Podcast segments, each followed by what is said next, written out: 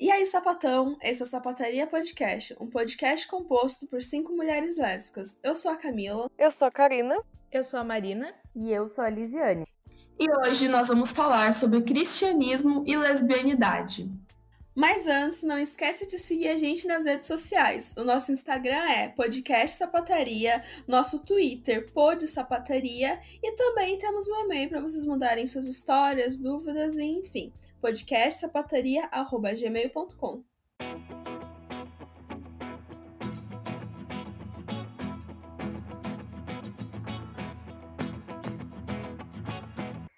E hoje a gente vai tentar fazer uma construção do imaginário que se fez da mulher.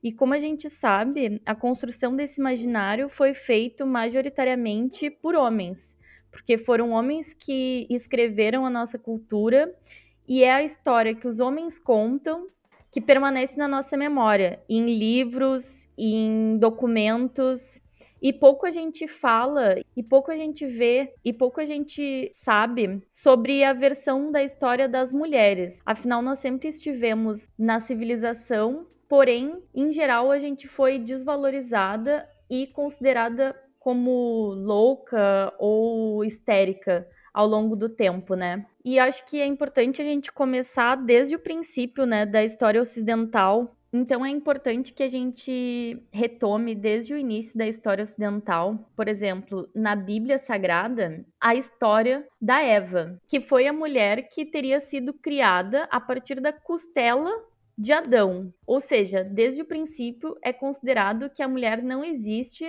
por si, ela existe em relação a um homem. A partir do momento que a Eva se desvia das regras e dos propósitos que foram impostos a ela, ela vai ser então expulsa do paraíso. E toda essa expulsão do paraíso na narrativa bíblica vai ser justamente de culpabilização da Eva, porque ela seria responsável por tirar os dois do paraíso. Então, a partir disso, a gente nota como tem a construção da demonização da figura da mulher. E a gente tem a história da Lilith, que teria sido criada do mesmo material que Adão, do barro. Ela seria então uma mulher que, assim como ele, teria a existência por si mesma, sem a necessidade de um outro ser para ser legítima. E um pouco mais para frente, a gente também tem a história da caixa de Pandora. Que o que, que seria? Seria uma caixa que não poderia ser aberta e a Pandora, muito curiosa, foi lá e abriu. E libertou todas as coisas ruins que tem no mundo, que existem no mundo. Mais uma forma de culpabilizar a mulher por tudo que existe de errado. E mais uma forma de conseguir desvencilhar a culpa das coisas ruins que acontecem no mundo, majoritariamente vindas de homem, e colocar em cima de mulheres. Então, historicamente, no cristianismo, é muito nítido toda essa culpabilização, toda essa misoginia e, e toda a demonização que existe em cima de mulheres, tentando de alguma forma colocar elas como loucas, como ruins, como maléficas. E mais para frente a gente tem a punição dessas mulheres que são vistas como insubmissas. Isso na caça às bruxas, isso já na Idade Média, a gente tem a todo vapor formas diferentes de culpabilizar mulheres e de puni-las com a morte. E não era necessário muita coisa. Você se desviar de qualquer coisa que a Bíblia dizia, qualquer coisa que a Igreja Católica dizia, já era motivo para que você fosse queimada. Pois é, qualquer mulher que não seguia as normas patriarcais, que não aceitava o controle do seu corpo e da sua sexualidade, era considerada bruxa. Inclusive, mulheres que os homens consideravam que tinham clitóris muito avantajados. A gente nota o quão violento era esse discurso que tornava todo o corpo da mulher em algo pecaminoso, em algo hum, tentador e que se devia, além de esconder, também matar se fosse o caso dessa mulher se desviar dos padrões, levando em consideração que todos esses padrões eram padrões masculinos, porque eram eles que tomavam conta de todos os âmbitos da sociedade. Então, além de um profundo desconhecimento sobre o corpo da mulher, eles também tinham desconhecimento sobre a nossa realidade, que em muitos sentidos, no caso mentalmente falando, era idêntica a deles, só que isso era inaceitável. Então, as mulheres terem sua autonomia e sua independência era algo considerado extremamente perigoso e por isso que essas mulheres acabavam assassinadas. E nisso a gente percebe um apagamento histórico e sistemático das mulheres. Essa tentativa de apagar a gente da história e de sempre colocar a gente como as vilãs, ela não é feita por acaso. É, não fazem isso de forma oh meu Deus, aconteceu isso, pronto, vamos matar essa mulher. Não, é uma coisa que é muito bem organizada. Como a gente falou no episódio Heterossexualidade Compulsória, o patriarcado visa sempre formas de subjugar mulheres. E aqui a gente percebe que isso acontece desde o início da, do cristianismo, e também a gente percebe que o cristianismo tem muito a ver com toda essa hostilização que a gente vem vivendo ao longo de dois mil anos. Não que antes não existisse, não que antes fosse mil maravilhas, mas a forma com que vem acontecendo desde a, do cristianismo, ela vem sido feita muito mais constante. E é muito importante que a gente reflita sobre isso e enxergue a história e o que é feito com mulheres ao longo da história e perceba também as intenções, né? Por que, que é feito? Será que isso não é feito até os dias atuais? Uh, e eu acho importante também a gente frisar o quanto isso foi estigmatizado pra gente há dois mil anos atrás, como a Camila falou, mas que está presente até hoje em dia na, na, nossa socialização, né? Isso acontece atualmente, só que de uma forma muito mais sutil. E mais um exemplo do apagamento de mulheres lésbicas ao longo da história, principalmente na época da Inquisição, é Safo de Lesbos. Vários dos seus poemas foram queimados justamente nessa época, justamente na época da Inquisição. E é curioso a gente pensar que textos de outros pensadores não tiveram o mesmo destino que o da Safo de Lesbos. E por quê? Tem muito esse questionamento se Safo de Lesbos realmente era ou não era lésbica. Mas será que os textos dela foram queimados só por fazer algumas descrições um pouco mais eróticas? Eu creio que não. Eu realmente não acho que, que, os textos dela foram queimados só por ser uma mulher. E os textos que ficaram, alguns deles têm ali descrições é, para homens, mas a gente tem que levar em consideração também que muitos deles não existem mais. Então, quando a gente pensa na Safo de Lesbos, a gente tem que lembrar que teve todo o processo da Inquisição posteriormente, que fez com que muito de seu trabalho fosse apagado e apaga também a nossa história. É uma forma de apagar a história da lesbianidade, é uma forma de apagar um dos primeiros relatos escritos sobre amor entre duas mulheres. A maioria da história é escrita por homens, então eu acho muito importante a gente frisar isso que tudo que a gente sabe da gente não, não foi inteiramente escrito por mulheres, a gente sabe a partir da lógica de homens e da ótica de homem. Como a Camila disse, os poemas de Safo que foram queimados foram queimados em Roma e Constantinopla em 1073. E foi por ordem de quem? Foi por ordem de um papa, do Papa Gregório VIII. Então a gente tem explicitamente aqui o papel do cristianismo em apagar parte da nossa história, em apagar a história de mulheres que se relacionavam com mulheres. Então, se hoje a gente tem só alguns textos de Safo e alguns desses textos ela vai usar de um eu lírico que se dirige a um homem, isso pode não ter sido à toa, isso pode ter sido proposital, deixar os poemas que ela se dirigia a homens na história e todos os outros que ela provavelmente descrevia como que era em Lesbos e quais eram as relações que elas estabeleciam na academia de mulheres que ela criou foram apagados, foram queimados. É mais uma prova de que as mulheres lésbicas sempre estiveram na história, mas elas foram sendo deixadas de lado propositalmente. E talvez seja o nosso papel hoje reconstruir essa história e não deixar que as nossas histórias fiquem a cargo de outros homens contarem. Nós precisamos contar as nossas histórias, a gente precisa deixar registradas as nossas existências. E trazendo também, então, para fora dessa realidade europeia e para nossa realidade de Brasil e de América, a gente tem também a influência da igreja na colonização e na catequização dos povos originários, tanto do Brasil quanto do restante da América, e na catequização, um pouco depois, dos povos africanos que foram trazidos para cá e escravizados. A gente tem que entender que a igreja foi um dos grandes mecanismos na subordinação desses povos e então na escravização desses povos. E nisso nós sabemos que em toda essa história de genocídio dos povos originários e dos povos que foram escravizados, nós temos também uma história de exploração de mulheres. E lésbicas não poderiam estar fora disso. Como exemplo, a gente tem a história da Filipa de Souza, que foi processada pela Inquisição em 1556 por lesbianismo.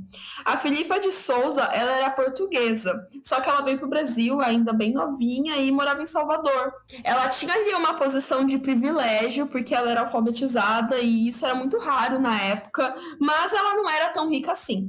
O que aconteceu foi que ela tinha ali algumas relações extraconjugais com mulheres e, em média, seis mulheres que ela teve caso, que há registros. E um belo dia, uma de suas amantes, a principal, creio eu, denunciou ela para o Tribunal do Santo Ofício. Ela teve como castigo ser açoitada publicamente.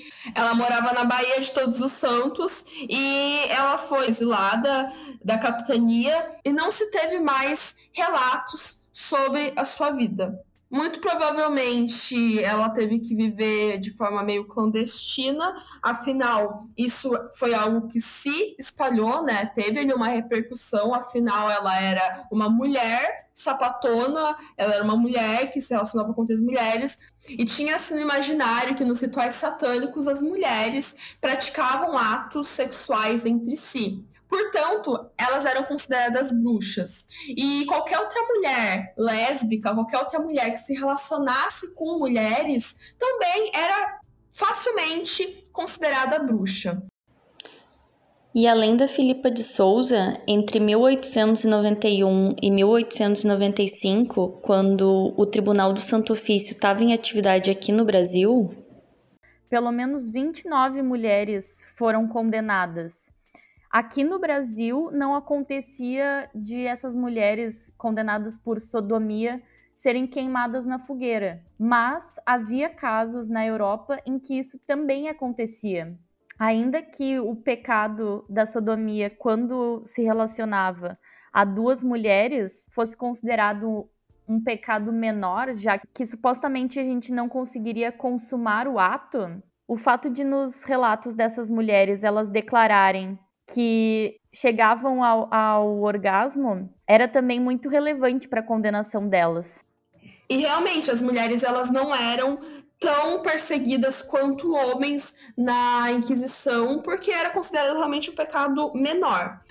Em 1696, a Inquisição parou de perseguir tanto as lésbicas, porque não tinham pênis na relação, portanto, não era de fato considerado ou não sexo. Em Portugal, em 1696, então eles pararam de perseguir tanto as mulheres lésbicas, eles começaram a não ligar tanto, na verdade. Não era que pararam de perseguir, eles só não, não davam tanta atenção a esses casos.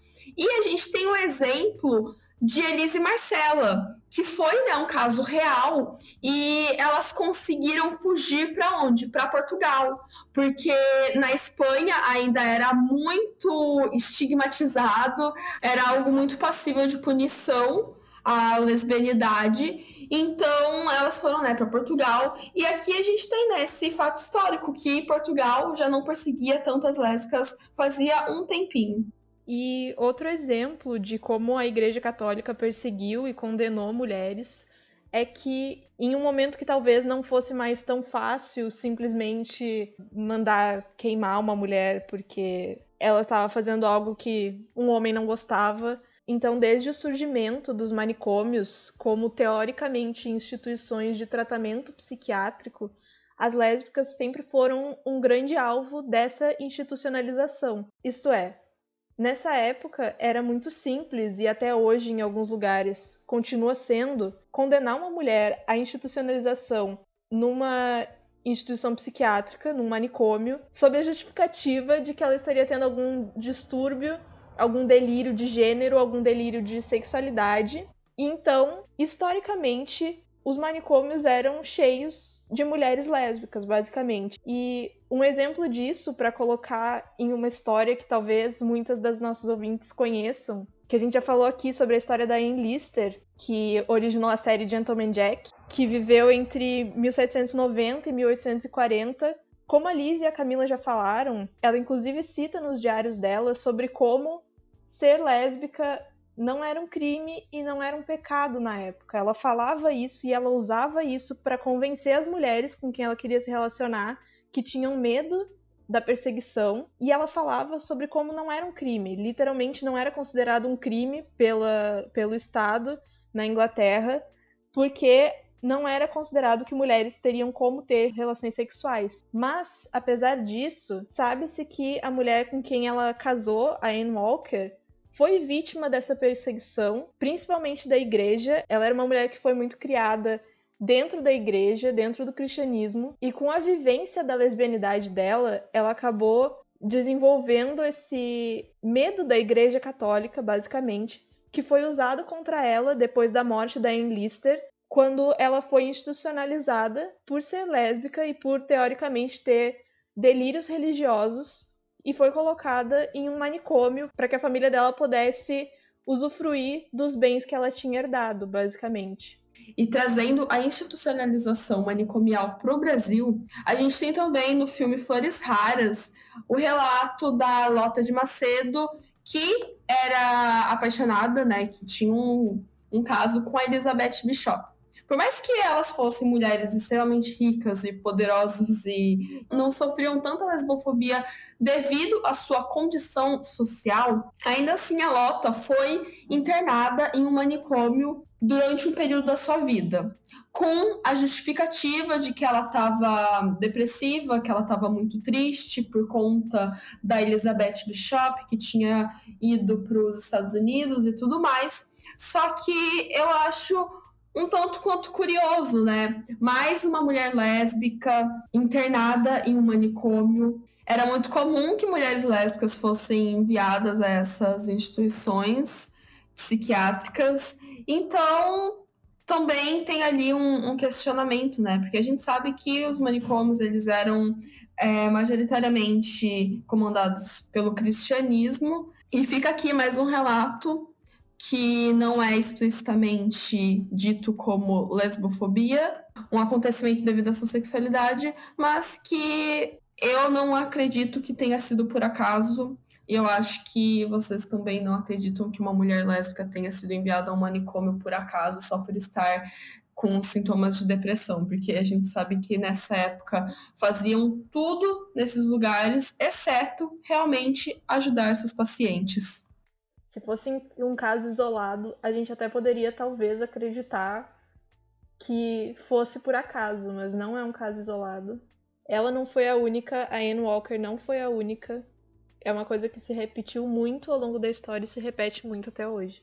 E também muitas vezes não era dito especificamente que elas estavam sendo mandadas por serem lésbicas, por terem comportamentos é, lesbianos, né? Muitas vezes era escondido isso.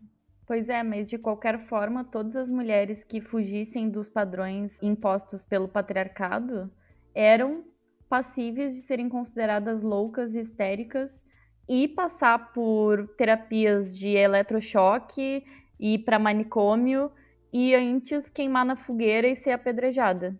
E por isso também fica aqui o quão grave é você chamar uma mulher de louca, né? É uma coisa assim que eu abomino demais na minha vida, que me dá calafrios ver alguém chamando uma mulher de louca em qualquer circunstância, porque essa é a forma com que usaram para que a gente fosse descredibilizada, para que tudo que a gente fale não tenha relevância alguma. E isso acontece até os dias atuais. Quando homens querem discordar de uma mulher, quando eles querem tirar toda a credibilidade daquilo que uma mulher fala, o que, que eles fazem? Eles falam que ela é louca, eles falam que ela é surtada, e é isso. E para quem acha que isso não acontece mais e que isso é uma coisa completamente superada e fora da nossa realidade, ainda hoje mulheres lésbicas são extremamente patologizadas.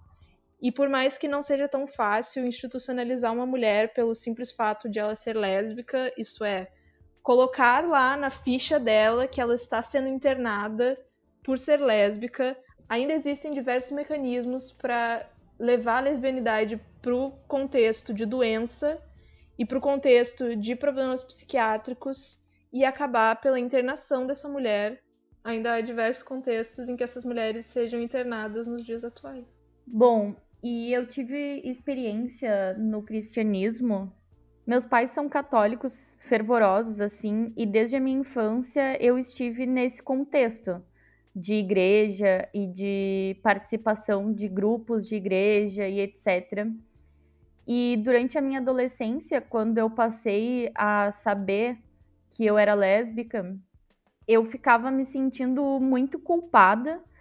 E uma das coisas que com certeza influenciou para eu ter muita dificuldade de me aceitar como eu era e, e de aceitar viver a minha vida da forma como eu gostaria, veio justamente dessa noção de pecado que eu estava cometendo contra Deus por estar gostando de mulheres, de pessoas do mesmo sexo que eu.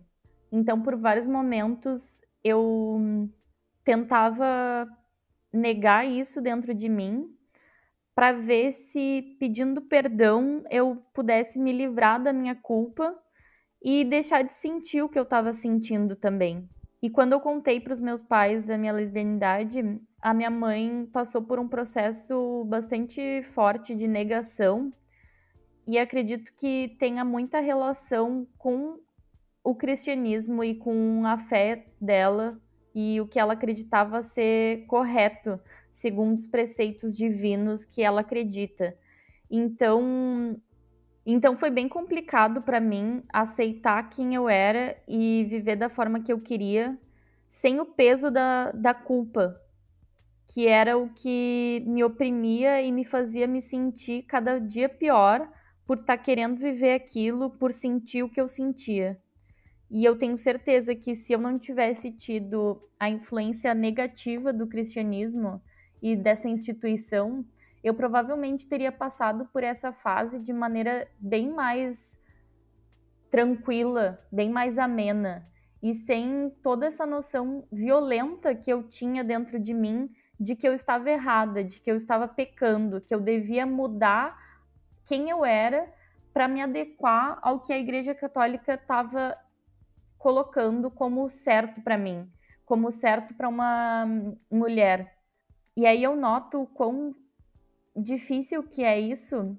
E se foi difícil para mim passar por isso e poder me livrar dessa carga de culpa, quantas mulheres até hoje não estão sofrendo essa perseguição, esses ataques e esses assassinatos que nem sempre são físicos, mas eles são simbólicos e existenciais sobre, sobre nós, como se a gente merecesse uma punição que advém da culpa e até mesmo a negação da nossa própria sexualidade por causa dessa noção de que as mulheres precisam cumprir preceitos que são heteropatriarcais.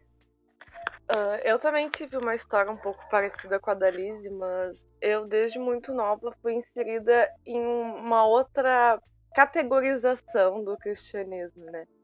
Foi em igrejas evangélicas. E eu pulei de igreja em igreja, assim, tipo, só que desde, sei lá, desde criança meu imaginário e foi construído a partir de lógicas cristãs, né? Então, eu sempre digo que o que mais massificou, assim, tipo, o que mais deixou bem, bem marcado para mim a heterossexualidade compulsória foi o cristianismo, sabe? Foi essa lógica cristã que foi implantada na minha cabeça desde que eu era muito nova. Então, para mim, foi muito difícil eu poder ver potencialidade em me relacionar com outras mulheres, em poder uh, olhar para outras mulheres e sentir desejo, porque era muito, muito, muito, muito reprimido. Muito reprimido ao ponto de eu olhar para alguma mulher e pensar, nossa, que bonita ela é. Mas, tipo, pensar, nossa, por que eu tô dizendo que ela é bonita? Será que eu tenho algum interesse? Mas eu não posso sentir interesse. Até algo interessante, mas interessante no sentido da gente analisar, não no sentido de, nossa, que interessante, porque é bem triste. Uh, eu, enquanto namorava, eu passava uh, dias e noites pensando no quão errada eu estava ainda sendo, mesmo depois de 10 anos, esse desvencilhamento, né? Eu pensava e ficava me perguntando se eu não ia pro inferno sinceramente e literalmente é, essa, essa questão. Se eu não ia pro inferno, se eu não estava fazendo algo que era desaprovado por uma coisa que foi me ensinada desde criança, um dogma, né? Se, eu não estava sendo errada, se eu não estava indo contra os meus próprios princípios que foram criados pela lógica cristã. Eu me, me sinto ainda, ah, agora dando um depoimento bem pessoal, eu me sinto ainda, tipo, muito tocada por isso, sabe?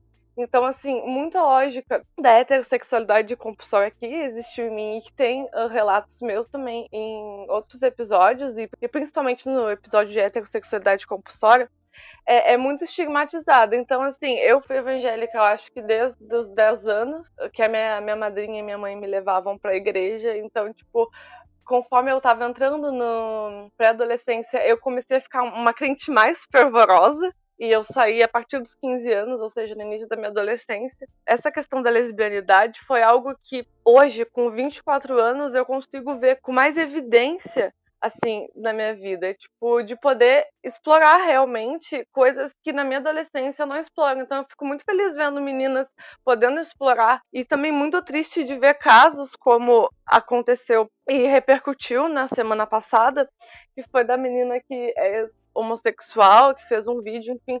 Isso me dói muito e, tipo, é uma dor descomunal pensar que ela está sendo ensinada e que ela está sendo inserida em uma lógica que me aprisionou, que aprisiona mulheres, que fazem com que elas, que elas percam a subjetividade, com que elas percam o desejo que é natural e totalmente puro entre mulheres. E isso é muito triste de, de, se pensar, é muito triste de encarar como realmente algo muito problemático que ainda acontece. Ou seja, a Inquisição, em todos esses fatos que a gente trouxe hoje, ele ainda percorre, né? Ele ainda percorre de uma maneira muito sutil. A subjetividade da mulher lésbica, a nossa lesbianidade, uh, a nossa autonomia enquanto mulher ela é ainda colocada à prova dentro dessas instituições. Foi dado entre 50 mil e 100 mil mortes e julgamentos de bruxas. E hoje em dia a gente vê isso tão apagado que a gente consegue normalizar práticas que anteriormente foram vistas como problemáticas.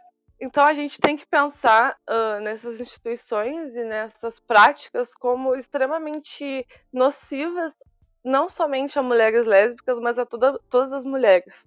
Tem um texto da Jean que diz exatamente o que eu quero expor aqui. Que diz assim: a sexualidade lésbica nos assusta, assusta as mulheres, assusta as próprias lésbicas, e alguns discursos criam uma nova aura de tabu em torno da sexualidade e afetividades lésbicas, dominando os debates e discursos narrativas com um vocabulário que que termina de restringir em termos como abuso, agressão e violência entre lésbicas para definir a complexidade das relações lésbicas.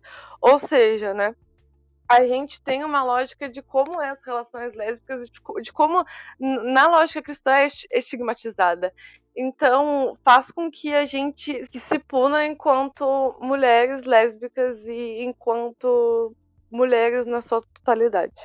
E eu acho importante dizer que a gente não está dizendo aqui que mulheres lésbicas não podem ter uma espiritualidade ou não podem acreditar em Deus ou qualquer coisa assim, mas sim que é necessário reconhecer essa história e reconhecer que não tem como separar completamente o cristianismo da história da Igreja Católica. Que por mais que você individualmente esteja frequentando uma dessas igrejas, entre aspas, progressistas, que prega que aceita lésbicas e gays, as igrejas católicas e evangélicas, como instituição, ainda são entre os mais fortes mecanismos de dominação das mulheres e opressão de lésbicas. E trazendo para a atualidade, esse apedrejamento, ele é muito vívido ainda na internet nas mídias. A gente vê essa cultura do cancelamento e todas essas práticas progressistas que nos privam enquanto mulheres lésbicas. Também é uma prática advinda desse silenciamento, dessa perseguição que percorre a história. E são diversas as formas de nos exterminar ao longo dos tempos, seja por questão religiosa, seja por questão patriarcal, que não deixa de ser também, né, é algo que vem dos preceitos cristãos.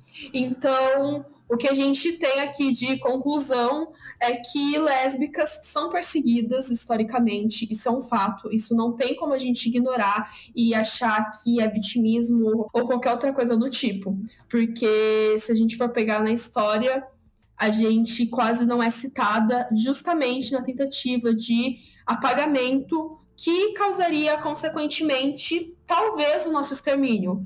Mas a gente resiste e a gente ainda existe, né? Estamos aqui, estamos aqui criando conteúdo, vocês, vocês estão aí ouvindo o nosso podcast, vocês estão aí é, vivendo e sendo lésbicas, o que é uma forma de resistência. E é muito importante que a gente crie as nossas referências éticas e subjetivas para que a gente desheterossexualize a nossa história e enfatize a nossa liberdade. E a Adrienne Hitt, em Sobre Mentiras, Segredos em Silêncio, já dizia: Antes que existir ou pudesse existir qualquer classe de movimento feminista, existiam as lesbianas, mulheres que amavam as outras mulheres, que recusavam cumprir com o comportamento esperado delas, que recusavam definirem-se em relação aos homens, aquelas mulheres, nossas antepassadas, milenares, cujos nomes não conhecemos, foram torturadas e queimadas como bruxas. E das nossas indicações da semana, a primeira vai ser uma série chamada Caçadoras de Recompensas ou Teenage Bounty Hunters, que é uma série nova, tem na Netflix, é uma comédia, fala sobre duas irmãs se metendo em altas aventuras.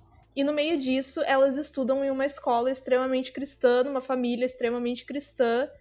E no meio dessa história tem um casal lésbico e tem uma personagem lésbica. Então é uma tomada mais leve sobre o assunto. E tem também os filmes O Mau Comportamento de Cameron Post, que retrata muito o que a gente falou nesse episódio de mulheres lésbicas serem mandadas para lugares onde pudessem consertar a sua sexualidade. E o filme de comédia Nunca Fui Santa, que também tem a mesma pegada, mas de uma forma mais humorística. E não esquece de seguir a gente nas redes sociais. O nosso Instagram é Podcast Sapataria. Nós também estamos no Twitter com Pod Sapataria. E o nosso e-mail, caso vocês queiram desabafar, contar o que está acontecendo na vida de vocês, enfim, conversar com a gente é podcastsapataria.gmail.com. E caminhoneira, nesse momento, não siga, fique em casa.